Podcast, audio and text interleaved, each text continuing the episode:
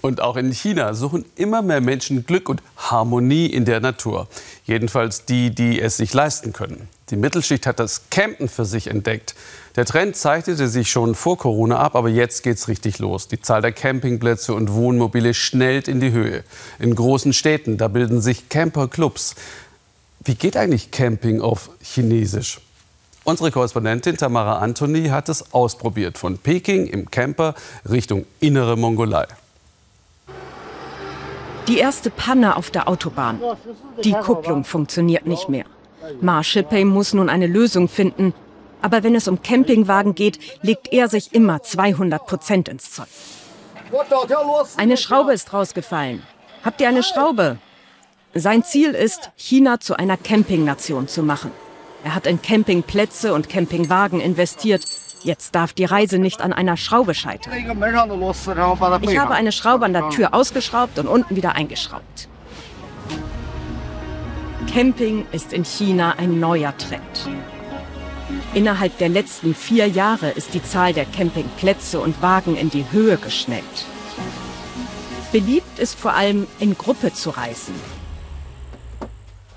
Andy Liu kennt noch keinen seiner Mitreisenden. Er hat sich alleine angemeldet, nur für einen Schlafplatz im vollbelegten Campingwagen.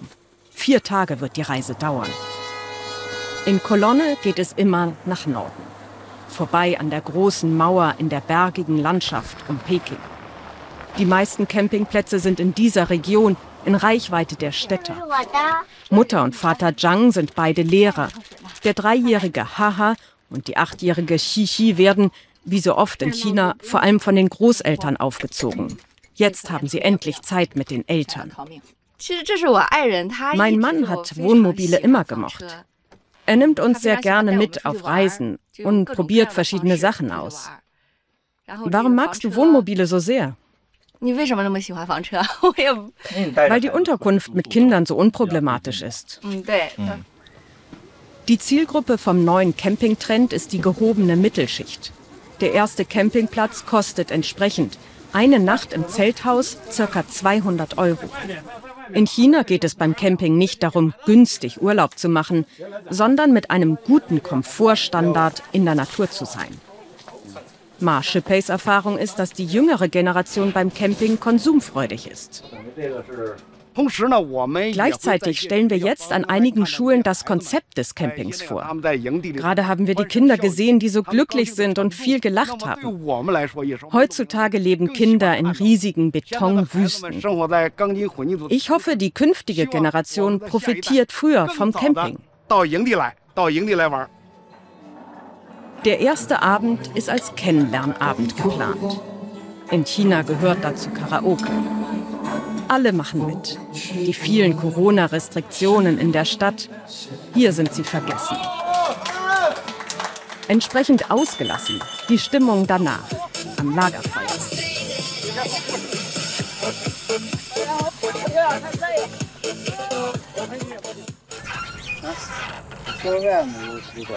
Der nächste Morgen. Es war die erste Nacht, die Andi Liu mit Fremden im Wohnwagen verbracht hat. Ich habe gestern in diesem Bett geschlafen, Bruder Wang hier und seine Freundin dort. Und unser Reiseführer Liu hier drüben. Wo er die nächste Nacht verbringen wird, weiß er noch nicht. Hauptsache, man lernt neue Freunde kennen. Und so eine Art Frischlufturlaub hat ein geringeres Risiko, sich mit Corona anzustecken. In Kolonne geht es weiter. Bis in die innere Mongolei. China ist fast 27 Mal so groß wie Deutschland. Die lokalen Kulturen sind sehr unterschiedlich. Hier sind Jurten, typische Hotels am Straßenrand. Für Zhang Jiyuan fühlt sich die innere Mongolei an wie ein anderes Land. Ich genieße die schöne Landschaft hier. Darum will ich nicht nur fotografieren, sondern auch malen. Denn das Wichtigste ist ja, die Schönheit hier und die Erinnerungen im Kopf zu behalten. Andi Liu findet für diese Nacht einen Schlafplatz auf der Wiese schöner. Die kleine Shishi will ihm helfen, das Zelt aufzubauen. Die Kinder haben sich schon mit allen angefreundet. Der nächste Tag beginnt mit Tütennudelsuppe zum Frühstück. Es ist quasi das Studentenfutter Chinas. Und Andi Liu gesteht, dass er es nicht im Zelt ausgehalten hat. Erst war ich im Zelt, aber die zweite Hälfte der Nacht im Wohnwagen. Später war es ein bisschen zu kalt. Für viele junge Leute ist es das erste Mal mitten in der Natur.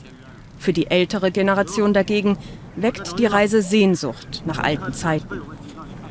Herr Ma ist in einfachsten Verhältnissen groß geworden. Beengt wohnten alle unter einem Dach. Das Regenwasser haben sie in Kübeln aufgefangen.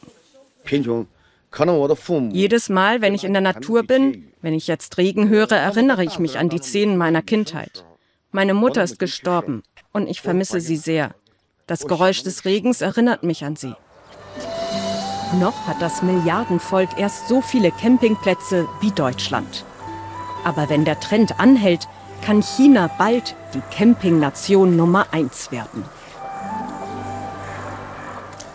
Und wenn Ihnen dieser Film gefallen hat, für unseren Weltspiegel-Kanal auf YouTube und für die ARD-Mediathek hat Tamara Anthony dieses Reisetagebuch produziert. Wir sind gespannt, was Sie dazu sagen. Bleiben wir noch einen Moment in China. Vielleicht fragen Sie sich ja, wie ist das jetzt eigentlich mit Corona in China? Bilder wie dieses aus Wuhan, wo die Pandemie ihren Anfang nahm, zeigt Menschen, die Partys feiern, ausgelassen, ohne Masken. Das ist das Bild, das Chinas Regierung offiziell verbreitet sehen will. Wir haben das Virus jetzt unter Kontrolle, nur wenige Neuinfektionen und die auch nur von Zugereisten. Aber wie sieht es in anderen Regionen aus, zu denen Peking keinen Zugang erlaubt? In Xinjiang, wo die Minderheit der Uiguren lebt. Da gibt es nur wenige Bilder wie dieses, das einen medizinischen Helfer zeigt. Informationen über Infektionszahlen, Fehlanzeige. Es soll Quarantäne gelten, schon seit Wochen kein Ausgang. Wir werden das weiter im Blick behalten.